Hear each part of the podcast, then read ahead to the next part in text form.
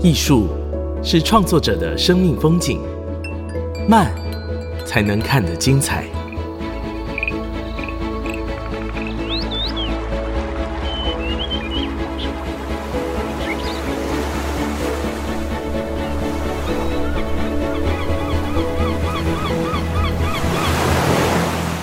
跟着艺术慢慢走。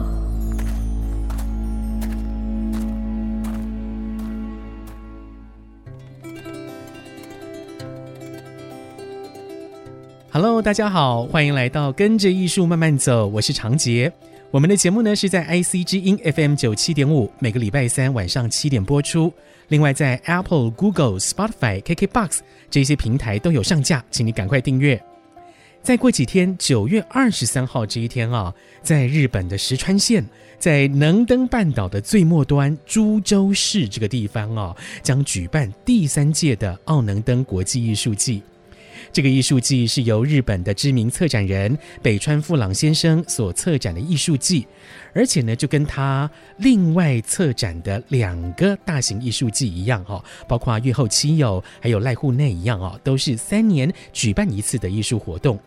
北川富朗先生邀请日本的知名艺术家，还有全球各地的艺术家来到株洲，也就是来到奥能登地区来创作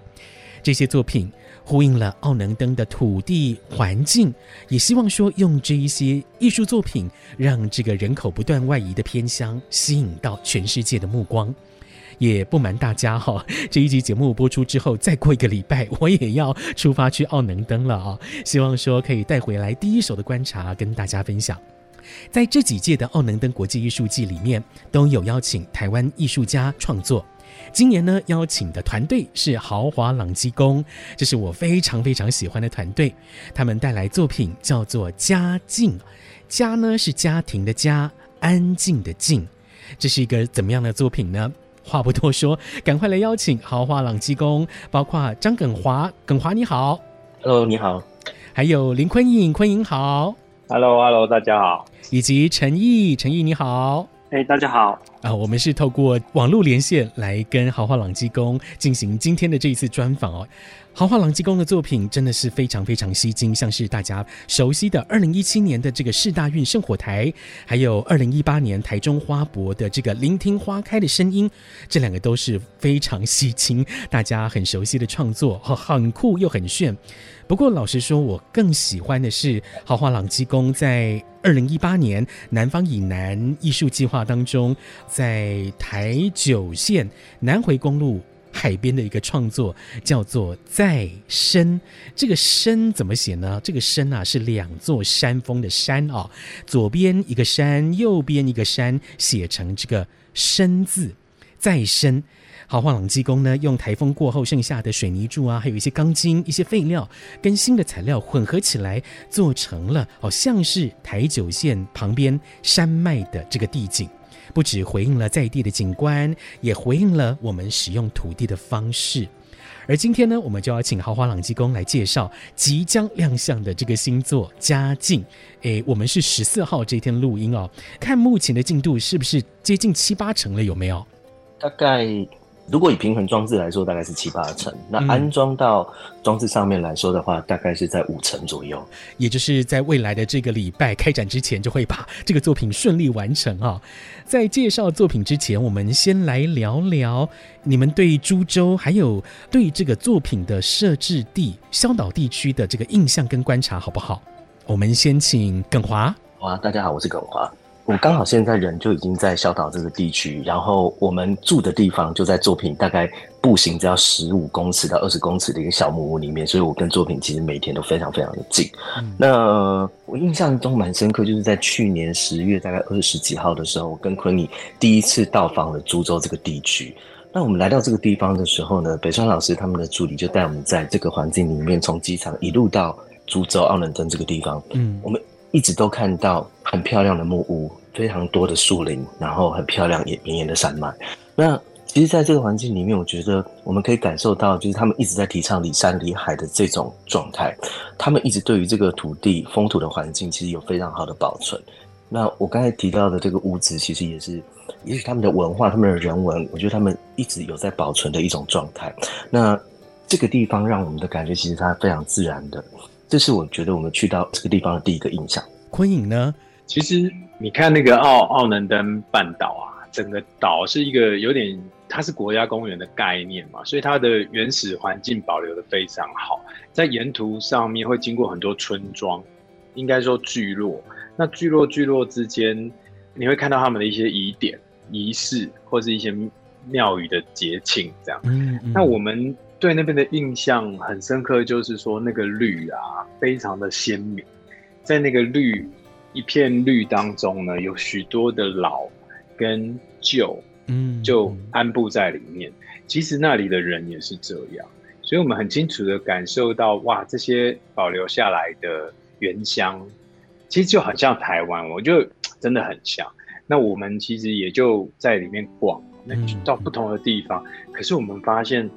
在里面呢，就是人很少，非常非常的少。所以我们也就在那个环境里开始走过了山里面的小学，也走到了那些旧时代的养牛的场域啊、畜牧的场域。我们去看海，然后看他们制盐的地方。就觉得哇，这些老工艺、这些老场域都被留得这么好，但却再也没有新的眼光出现。所以我相信这个奥能登的这个艺术季，是让我们重新再审视，就是说一片土地能够怎么再被复苏起来。那这跟我们过去做的事情都好像，就是可以跟官方，那跟一个有愿景的在地的主持方一起去讨论，什么样的作品可以再唤起这些记忆。甚至打开新的未来。嗯嗯，刚刚讲到能登的这个里山里海，其实也是他们去申请世界农业遗产哈，是一个很精彩的标的。那比如说，他们依照这个农业所引发出来的祭典哈，奥能登的祭典也是非常有名。耿华，你有看到他们的祭典吗？因为你比较早过去嘛，对不对？有诶、欸，我第一天，我想想，我第一天来的是十一号嘛。我十二号的时候啊，我们就有在工作到傍晚，我们要休息的时候，他们就跟我们说，他们在小岛这个地方有一个祭典，然后就是灯笼祭。对，那我们就是非对，我们就非常的好奇，我们就一行人就去到那个地方，远远的哦，你知道，刚刚昆颖有说这个地方好像都没有人，然后的确我们在路上都看不到什么人，然后就整条街道都这样暗暗的，然后。就是好像完全没有人，就我们都会觉得那个叫好像神女少女的那种场景的那种状态。对，然后呢，你远远你会听到一个咚咚 咚咚咚这样子的声音，然后它就吸引我们往那个方向去。去到那里面，那个真的很夸张，它就在一个神社的前面，大概有六顶轿子吧。那每一顶轿子大概都有四米，大概四米到五米之间的高度。然后呢，它中间会有一个很像是一个祈福的一个。文字啊，牌匾跟灯笼的一个造型，然后在它的呃人台的那个平面上面啊，就会有几个小孩坐在那里面哦，然后下方呢就会有一些比较是青壮年的一些男男女女，然后就一起。就是随着他们太鼓的声音，然后把这个轿子抬起来。那他们其实比较不像台湾那种这么疯狂，我是这种冲鞭炮的那种 冲风炮、冲鞭炮的状态。可是其实他们也是，我觉得有某种程度释放出一种很淳朴的、很自然的野性。嗯，也许他们可能平常工作非常的严谨，可是来到这一天的时候，他们就完全的释放。嗯嗯，然后跟着太鼓在那边呐喊啊、嘶吼啊，我觉得其实是蛮有趣的一个体验。所以我们在。来的第二天就有去体验到这件事情，非常有趣。哇，好酷哦！因为切子灯笼祭在奥能登地区啊，是每个聚落都有他们自己举办的时间，而且我看一些资料，好像每个聚落他们的切子灯笼祭仪式。都很不一样，而且这个切子灯笼的造型啦，它的高度啦，它的装饰也是不一样的哈、哦。这个真的是在奥能登地区可以看到的一个非常独特的祭典文化。因为这一次豪华朗基公的作品就是在株洲市的萧岛，就是塔科基马这个地区，呃，是在萧岛的波奇海岸哦，哈吉嘎萨基这个地方来设置作品佳境。听说这是一个风洞装置哈，我们也请耿华来跟大家介绍一下这个作品。其实当时来到这个地方的时候，呃，因为看了很多地方，那带领我们在看这个环境的助理，他就跟我们讲说：“你仔细去看这里的房子的屋顶几乎都是黑色的釉药，然后上在那个瓦片上面的色泽。那的确，我们这样一路看下来，大概至少百分之九十八、九十九，大概都是那样的颜色，很少出现其他的颜色。他就会讲说，其实这个瓦片本身是因为这个地方到了冬天是会下雪的。那如果它是黑色的瓦片，其实只要太阳一出来的话，它比较容有助于吸热，帮助这个雪可以快速的融化。那这也是他们可能在以前先民的一种智慧，然后传下来的一种传统。但是呢，他就讲说，以前这个瓦片是当地的砖窑厂他们去烧制的。但是到了这十几年来，我们的同事其实协助我们一起去查了一些资讯。这些资讯里面，其实他讲了，就这十几年来，从原本这个地方有比如说一万五千户的人，变成一万户，到最后变成目前可能大概在五千户左右。就是那个人口的老化状态其实是很很很高的，嗯，非常非常快。然后这个现象它造成的一个问题，就是因为人口的外移、人口的老化，那住在这屋子里面的人变少，也就是说要去修屋子的需求它就降低，所以导致这个制瓦的产业它就消失了。那、嗯、那时候我们其实听到这件事情的时候，我们就会想到有点像刚刚你有提到我们在。台东的南方以南的时候，其实我们一直要去找的是那个地方是否有一个议题，我们可以去切进去，然后透过这个物件去叙述这件作品，去产生一个概念。那也很刚好，昆颖当时就提出了说，他想要有一个在这个地方对于一个风动作品的想象，因为我们来到这个地方，它是一个海湾，在这样的状态底下，其实它常常会有一些风，然后他就想，也许我们可以透过风来创造一些视觉，所以。回去讨论了之后，我们就把瓦片风洞装置，就是把它集合在一起，然后就变成了现在的这件作品，叫做《家境》。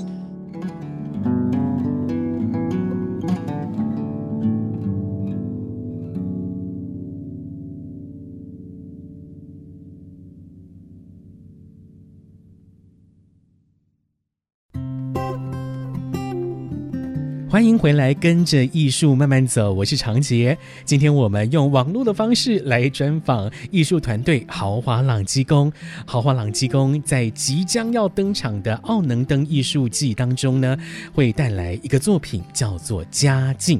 刚刚我们已经请豪华朗基工的成员张耿华来跟大家分享了这个《家境》的创作。这个作品呢的黑瓦。回应到了这个奥能登地区、诸州地区家屋的结构，也回应到整个人口外移的现象。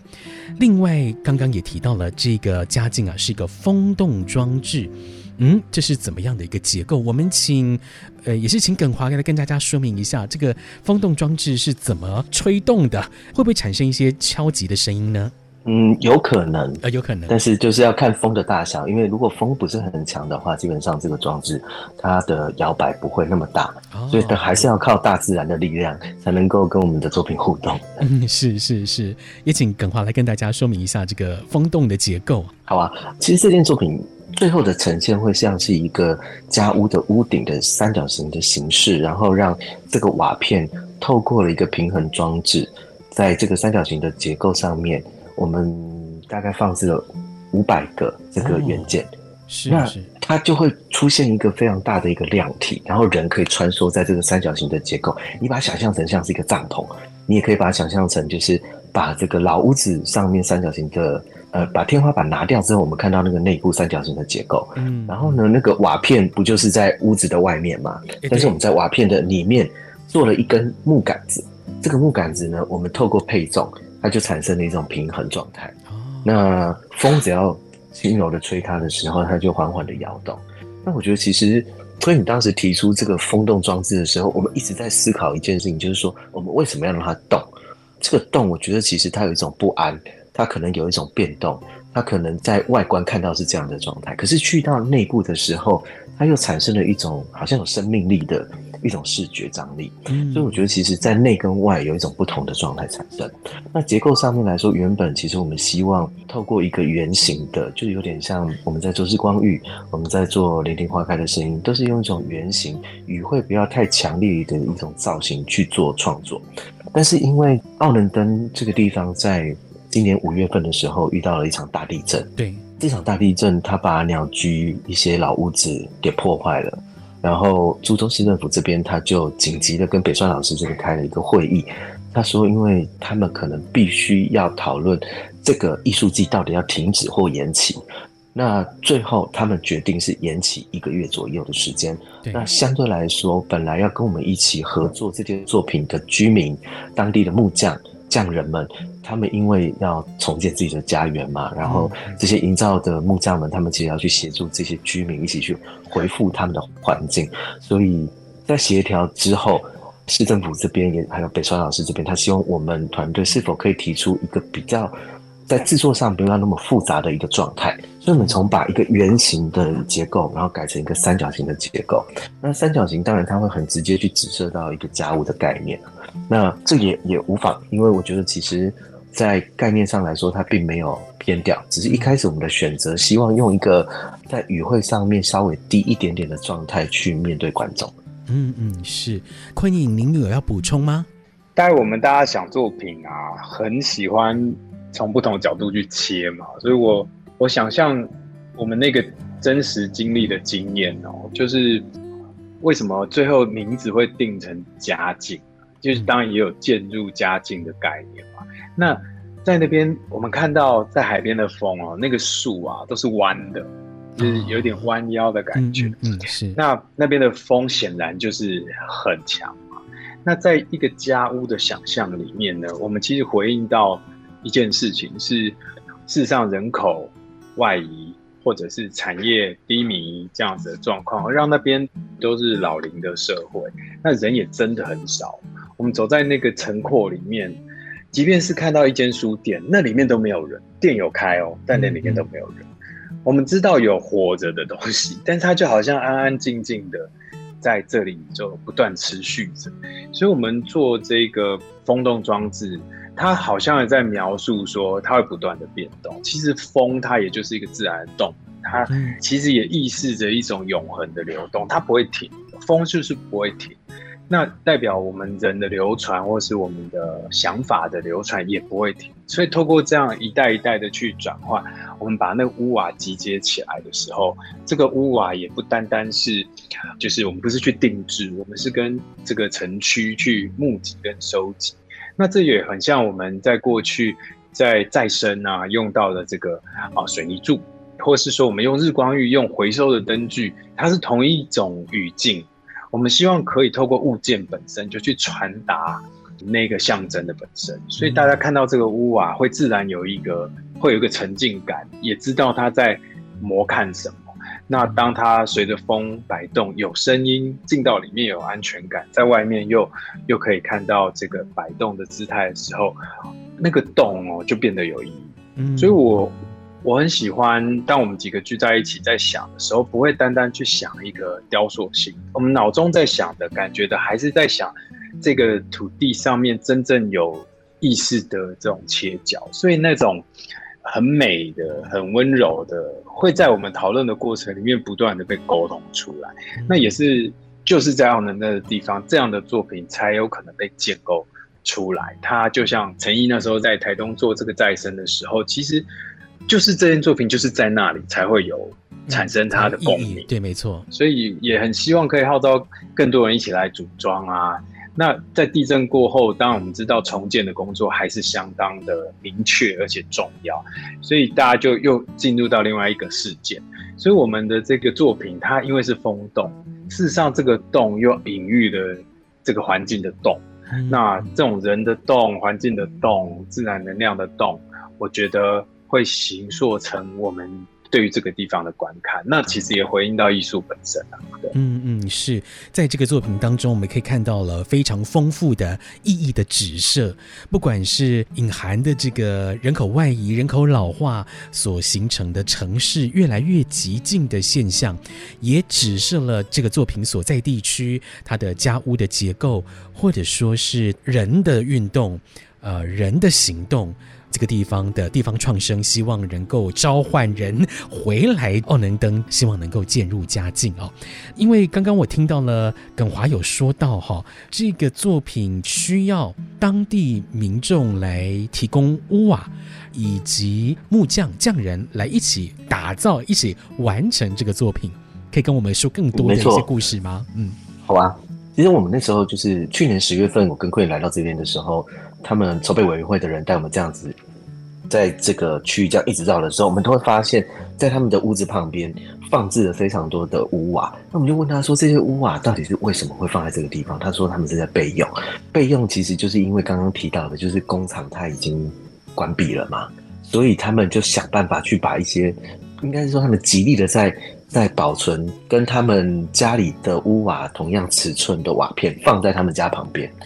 所以那个是一个备用的瓦片。那当时我们其实就在计划这件作品的时候，想说，如果我们一件作品需要募集到五百片瓦片的话，依照我们对这个地区人口的设备，大概只剩下五千户来说的话，其实我们只要有十分之一的家庭愿意一人出一片瓦片，我们就可以汇聚出这件作品。嗯这是我们一开始在思考的事情。那当然，就是遇到地震的事情的时候，他们北川老师的团队他们来说的话，他们希望快速的协助我们完成这件事。所以这个募集的动作原本是我们想要做，但是在呃，因为这样子的状况底下，我们就把它转换成就是由当地的志工们，然后或是参与在这个艺术季里面的团队们，然后协助透过可能有发布一些讯息，然后透过不同的单位，然后一起把这个瓦片。非常快哦，可能七天、十天左右的时间就已经募集到了一定的量，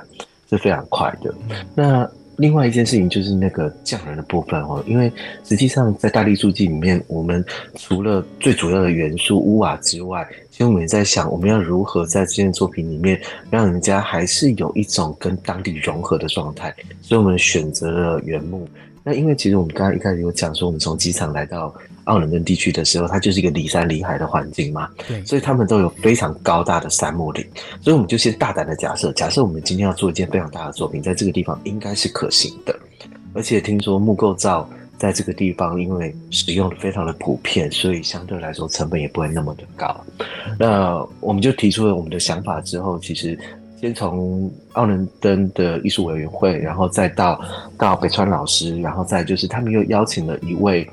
大学的建筑系教授，然后来协助确认我们想要做这件作品的一些结构，呃，在结构对，然后工法，然后还有就是说一起跟当地的工匠一起加入这个讨论。所以这件作品其实，嗯，我们常常都会觉得，奥能机构的作品不会只有我们三个做出来。除了我们三个有概念的发想，然后要有很主要的脉络去往下走之外，其实我们透过了呃我们自己内部的团队，然后跟外面的组织这样子一起共创，我们才有办法完成这件作品。所以有这么多这么多的人，他都在一个小点小点小点里面一起去汇聚他们的能量、他们的物件，才有办法完成这件作品。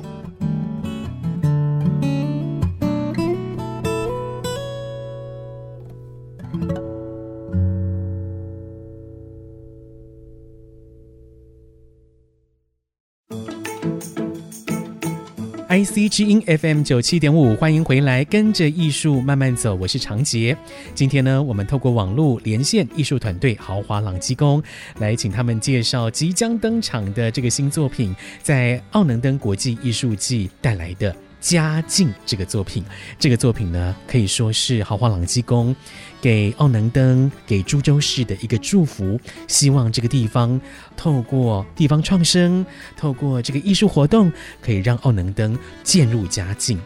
刚刚我们提到的是这个作品的创作过程啊、也受到了当地居民、当地的木匠匠人啊、许多的协助，大家共同来完成这个作品。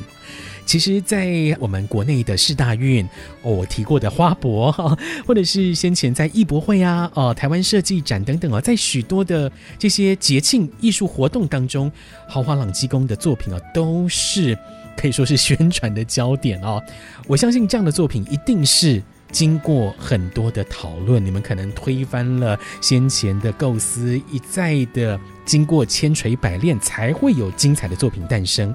我们是不是请陈毅来跟大家分享一下，你们是如何去发展、如何去构思这个作品的？这个过程会是怎么样？好，我觉得这个问题啊，是几乎每个有机会跟我们对谈到的朋友或是创作者都很好奇的一件事，就是。我们三个人到底是怎么协调创作，然后讨论概念？我觉得，因为我们一开始就以共创为核心嘛，所以我们一直在试着练习怎么样共创这件事情。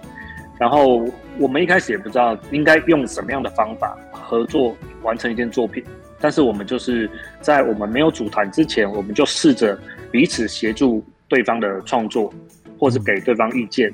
那慢慢的，我们开始就凝聚成一个些微的方法。就是我们开始找彼此之间创作的一些语汇，甚至我们跟呃舞者合作，我们就可能先透过他来分享他怎么样创作，那他是用怎样的语言去思考，透过几个不同的跨域的练习，我们大概有一些基本的方法可以去思考怎么样做共创这件事情。那我觉得蛮有趣，是我们在共创的过程，其实。规模越来越大，然后接触的合作单位也不一样。那很多人会说，想知道说我们好像协作的非常和谐，到底会不会吵架？其实我们蛮常吵架，就是我觉得这是一件好事。呃，像是很多节庆，并不一定是我们三个人都可以一起到场去参与，或是做场勘。类似像我们到呃南方以南台东的场勘。那时候是我跟耿华去，所以会变成说，Queen 是没有看过那个地方，但是他可以站在一个比较远的角度来看我们怎么想这件作品出现在那个地方。那像这一次在澳门跟是耿华跟 Queen 去场刊，嗯、那我就站在一个比较远的角度来思考说，哎、欸，这样的作品出现在现场，呃，感觉是不是对？我觉得我们彼此之间好像都会有用不同的角度或者是不同的距离去。观看彼此提出的概念，然后去审视。呃，如果我们都发现说，我们三个人都觉得，哎，这个方向是对的，其实有时候一次讨论它就定案了。然后也有很多作品是我们要讨论一个多月，可能都没有结果，这也会也会是有的。然后，呃，我觉得在这过程中，我们有时候也不一定会是一个在创作的主轴，类似像之前跟。台新艺术基金会合作“天气好不好，我们都要飞”的计划，其实我们是把我们自己退到比较后面，让小朋友才是创作者。嗯嗯，是我我觉得我们一直在思考合作共创的可能性，但是我们一直努力在思考怎么样的概念要用怎么样的方法来呈现，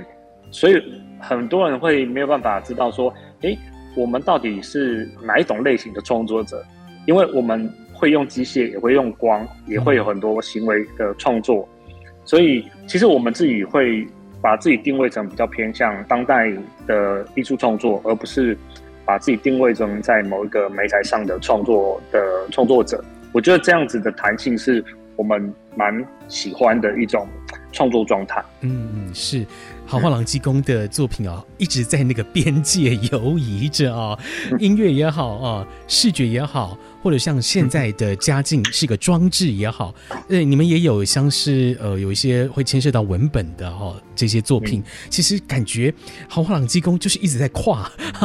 一直在跨域，一直在跨界，而且呃豪华朗机工的作品感觉上在科技跟人文方面，好像感觉也是在这个中间摆荡着。可能呃，有些作品科技哈、哦，这个技术方面多一点点；有的呢，呃，人文的这个部分多一点点。但是我觉得这些作品都可以呈现出一种美好的诗意哈、哦，这是我很喜欢豪华朗机工的一个特点。这一次呢，在家境当中这个创作期，刚刚讲说哦，有的创作很快就可以讨论出来那个创作的方向，有的可能一个多月还讨论不出。出来，那你们这一次的家境算是比较迅速的，还是呃要花比较久时间的作品？我觉得这次蛮快的。OK，、嗯、算蛮快。是。那在这一次的创作过程中，是不是有一些创意关键词？Maybe 是创作的核心，Maybe 是呃你们所想到的概念，来跟大家分享你们的这一次创作的创意关键词，好不好？请坤颖，对，请坤颖。我们真的很抓在一个字上面，其实就是家。这个中文字在日文里面其实也看得懂，这个汉字是它上面那个盖子啊，下面有一个算是猪的一个骨字，这一个骨架跟我们现在做出来的作品那个骨架有十分神似。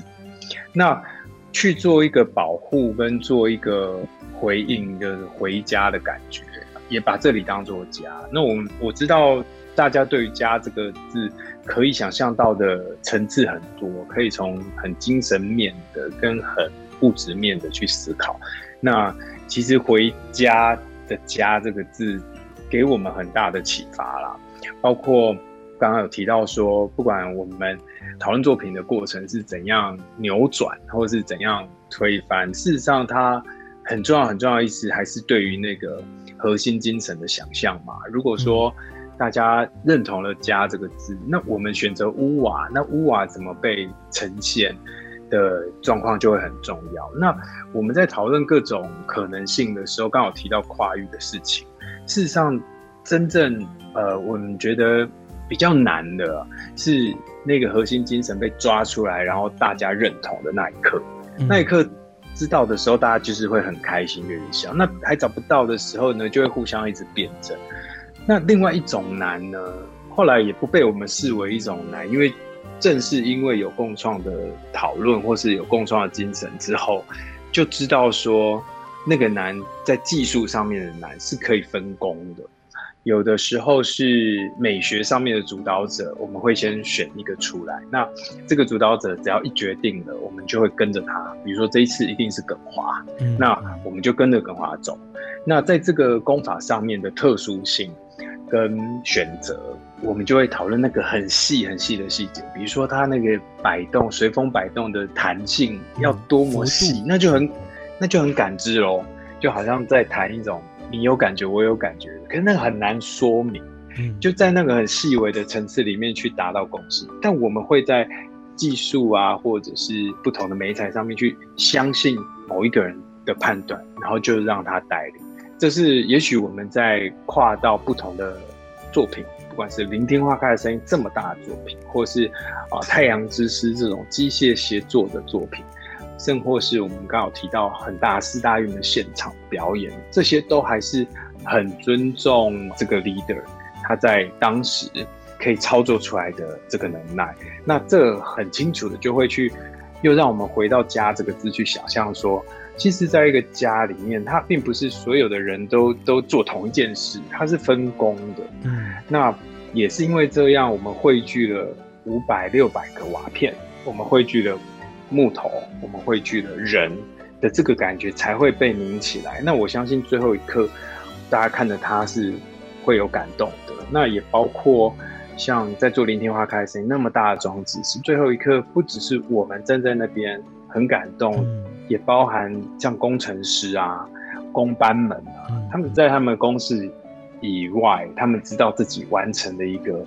呃一个梦想式的事情，这个都是我们每一次做作品很期待带来的结果。那这一次嘉靖，他到底要做什么？事实上，我们也很清楚，澳能的艺术机，它在官方的一个利益上来说，是要重新梳理这块土地的价值，找到它的。啊，不管是透过观光的引入，让大家重新阅读这个场域，也让他们的市政可以重回到一个动能上面。嗯、这个是这个节庆，我觉得很深层的一个带动。这也是为什么北川老师他愿意在他已经有那么多节庆以后，还要愿意再做一个三年式的节庆。他他仿佛不会称它为一个节庆啊，它不是庆，它是一种一种节，它是顺在一个。天地之间的节奏感，嗯，那个是我我们后来很认同“家”这个字的想法，那让它动起来，让它活起来。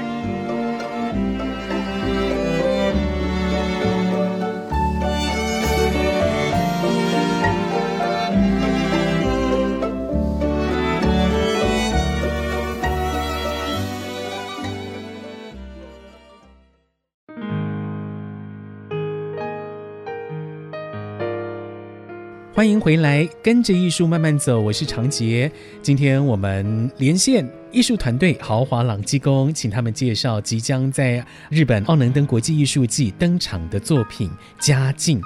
奥能登国际艺术季呢，在日本可能算是一个中型等级的一个展览啊。不过它的范围很大，它的跨距是整个株洲市两百四十多平方公里的一个区域哦，幅员很广。昆颖呢，曾经也担任城市型的艺术活动的策展人，比如说像白昼之夜。我们是不是可以请昆颖用策展人这样的身份来谈谈你 对奥能登国际艺术季的观察，好不好？好啊，嗯，我们在做，基本上每一个策划或是策展，它应该有一个起源，要先被理解，就是那个为什么，那个 why。那我们知道这个核心之后，就很能够去开始梳理资源。那奥能登国际艺术季它的核心，我刚刚有提到嘛，哈，它其实是希望透过官跟民之间的合作，重新再打造引流，不管是新地方创生的活络，或是说让透过观光的可能性，让这里再次被看到。那在呃，我们能够看到它的资源面，就是那个好保存的好好的这个山林文化，跟这个地区的每一个的仪典文化，这些都。很重要的是一种文化遗产，那这个文化遗产是我觉得奥能的艺术季最珍贵的地方，所以我真实的认为它的策划呢，它打开了一种很疏通的一个多点式的方法，它让你透过寻找作品，看到作品，走进真正的自然环境，也走进它的文化遗产，而在比较聚焦的方式上面，你会发现，哎，有豪朗结构的作品。有日本艺术家的作品，有其他国际艺术家的作品。当他放进来的时候，又非常的 on-site，在为大地或是当地制造的时候，这种结合人、结合场域，其实就是一个很典型的大地艺术季的模式。但我比较感动的是，呃，我们的经验里面发现，他的观跟测其实是完全结合在一起。我记得我第一天到当地啊，他就带我们到他们的那个。就奥能登艺术季的筹划总部，嗯，那个总部里面有三个官方的承办人，这样。那其中一个是很技术性的人，有一个是非常梳理接扩就社会参与性的人，嗯，那还有一个他其实就行政。可是他们对于奥能登，对于诸州市是如数家珍，哪一件作品在哪里，要跟哪一个居民沟通，怎么创造出来的都非常的清楚，这让我非常惊讶。通常。在那个策展方要花很多的功夫去梳理，嗯，那去找到一个说服的可行性，去发展在这个城市或这个环境。但是我看到他们的合作却又这么的自然而紧密，他们说说笑笑的，而且彼此好熟哦。嗯，所以我知道一个三年的艺术季这样子六年下来，这样透过北川为首，透过北川的组织为核心，跟官方结合在一起，所以他去讨论了，即使像我们这么困难。的一种挑战型的作品，要出现在当地，又遇到地震的时候，他们是可以互相讨论，迎刃而解。透过几次的会议之后，他们有内部会议跟我们的会议，去看到他们怎么解决这件作品要如实的呈现出来的方法。所以，我们也让这件作品有机会变成一个半永久性的设置。这也是奥能登艺术季我觉得很棒的地方。它。每一件作品可以留下来的，他会留着。好像盐田千春的作品会留在一个小学的教室里面。那他还跟让他恒温恒湿哦。我们去看的时候是是，他就带我们进去锁，他也知道密码。我们走进去之后，哇，里面是盐田千春作品，大家都我们我们两个很震撼啊，整个空间就哇红的很精彩。这就是我认为一个保存的信念，一种尊敬跟一个。对自己土地的一种爱吧，我觉得这是很值得学习，所以我我相信在作为策划、作为策展的角度，我也很很愿意走往这样的一种真诚啊。嗯，我觉得这个是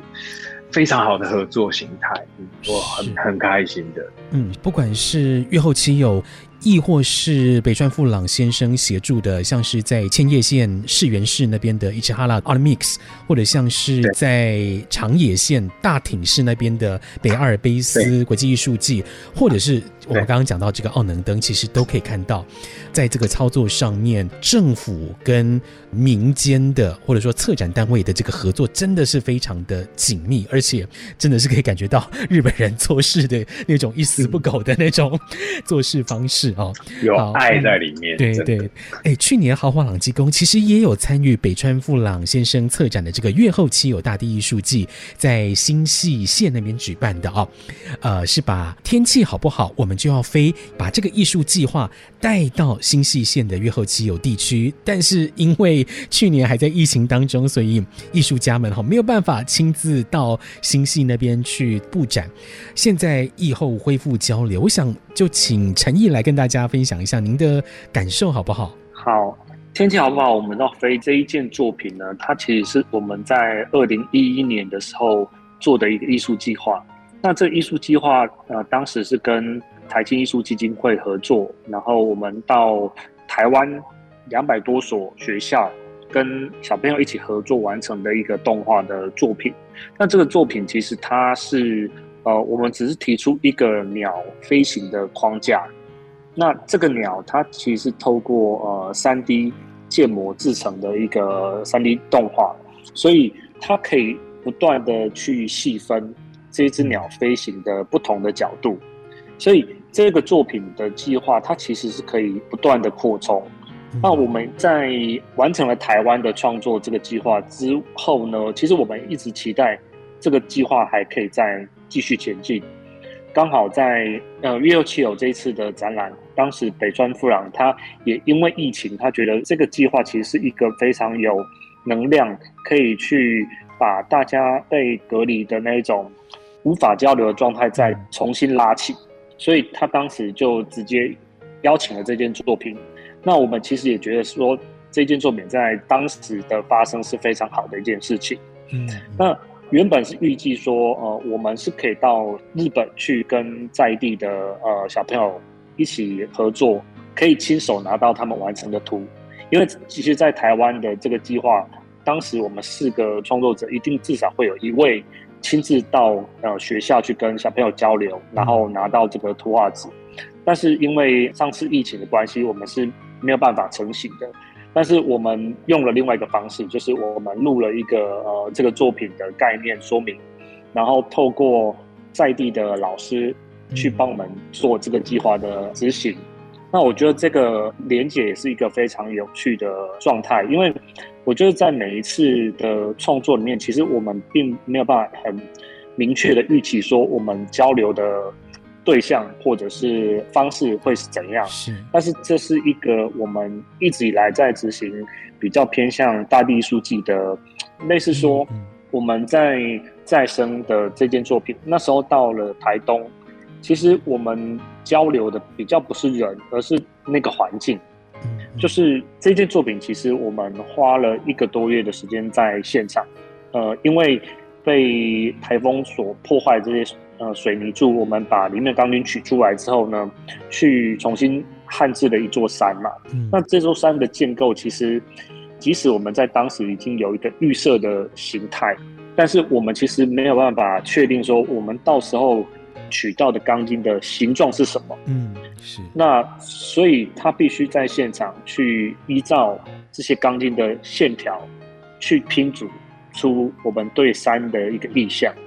在这个过程里面，其实我们每天都看着一边山一边是海，嗯，那等于是我们一直在阅读这个自然的线条，跟它交流，在这过程中所创造出来的这个山的形状，所以这个作品其实它的交流比较像是跟环境。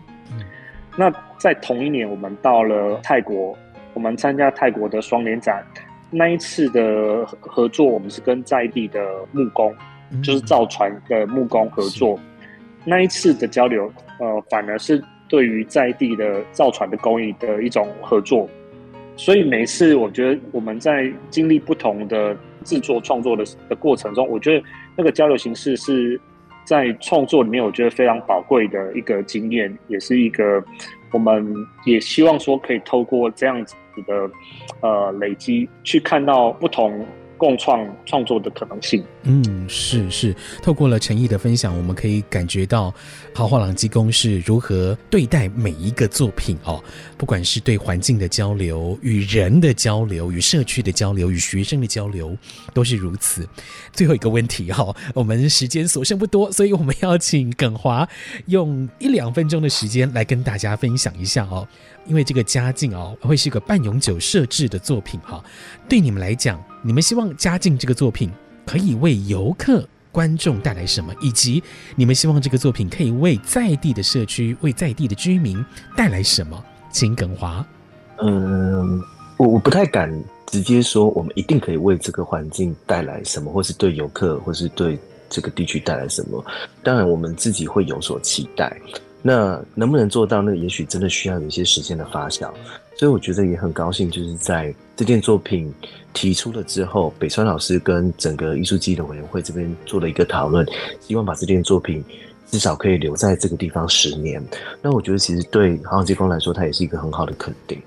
那因为这个地方实在是太难到达了。对，因为北川老师他在讲这个艺术季的时候，他说这个艺术的最先端，其实就是很难到的意思。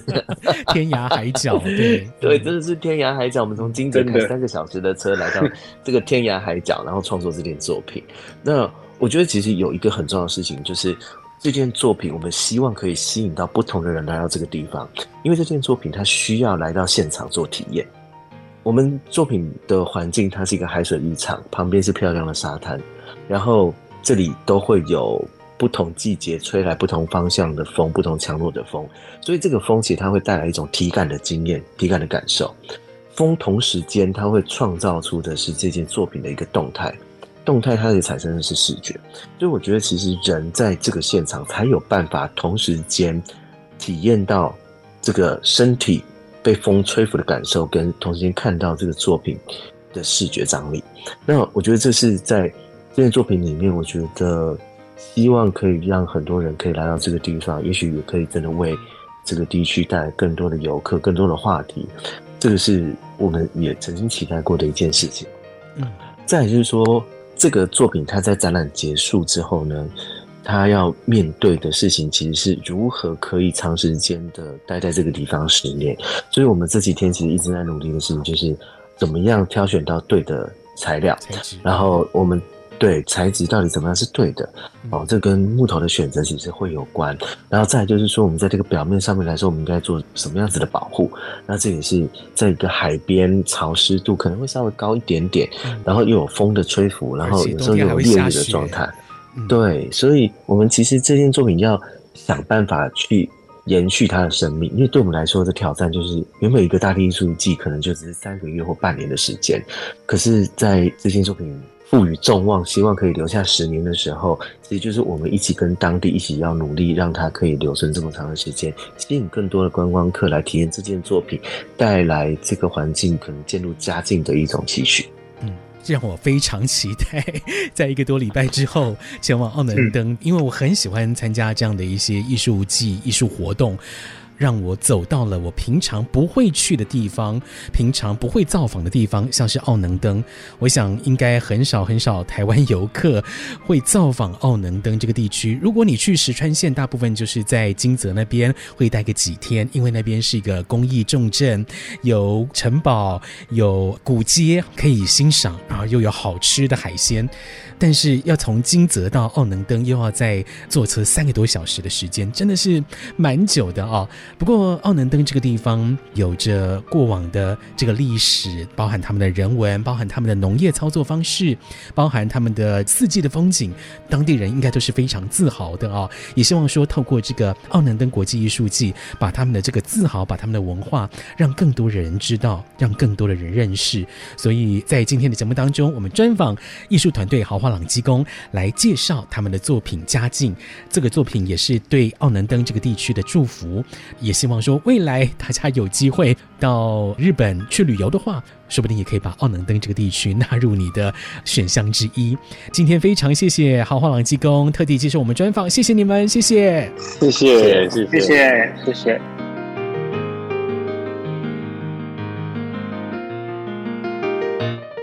在追踪日本艺术季的时候，哎，我都会特别关注台湾艺术家的创作哦。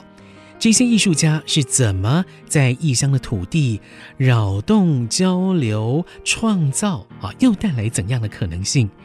尤其是在跟在地居民交流互动，重新发现当地资源啊、人文地产景这些资源新的魅力，甚至呢，让在地带来一种认同、自豪感。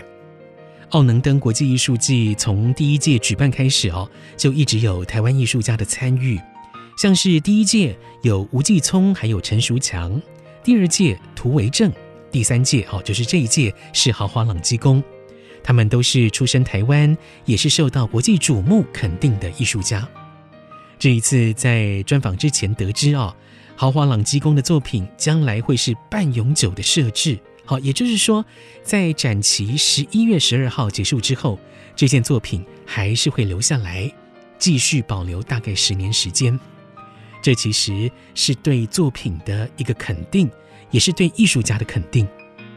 豪华朗机工他们从成团的时候就喊出了混种的口号啊，不同背景的成员透过一起合作，不管是思维逻辑或者是专业能力也好，他们把共的这个效应极大化，也融合创造出新的作品样貌。好，对我来讲，这真的是一件很酷的事情。酷的呢，不只是他们的作品，更是他们的思维还有工作方式。跟着艺术慢慢走，我们在 Apple、Google、Spotify、KKBox 这些 Podcast 平台都有上架，请你赶快订阅。我是袁长杰，我们下礼拜见，拜拜。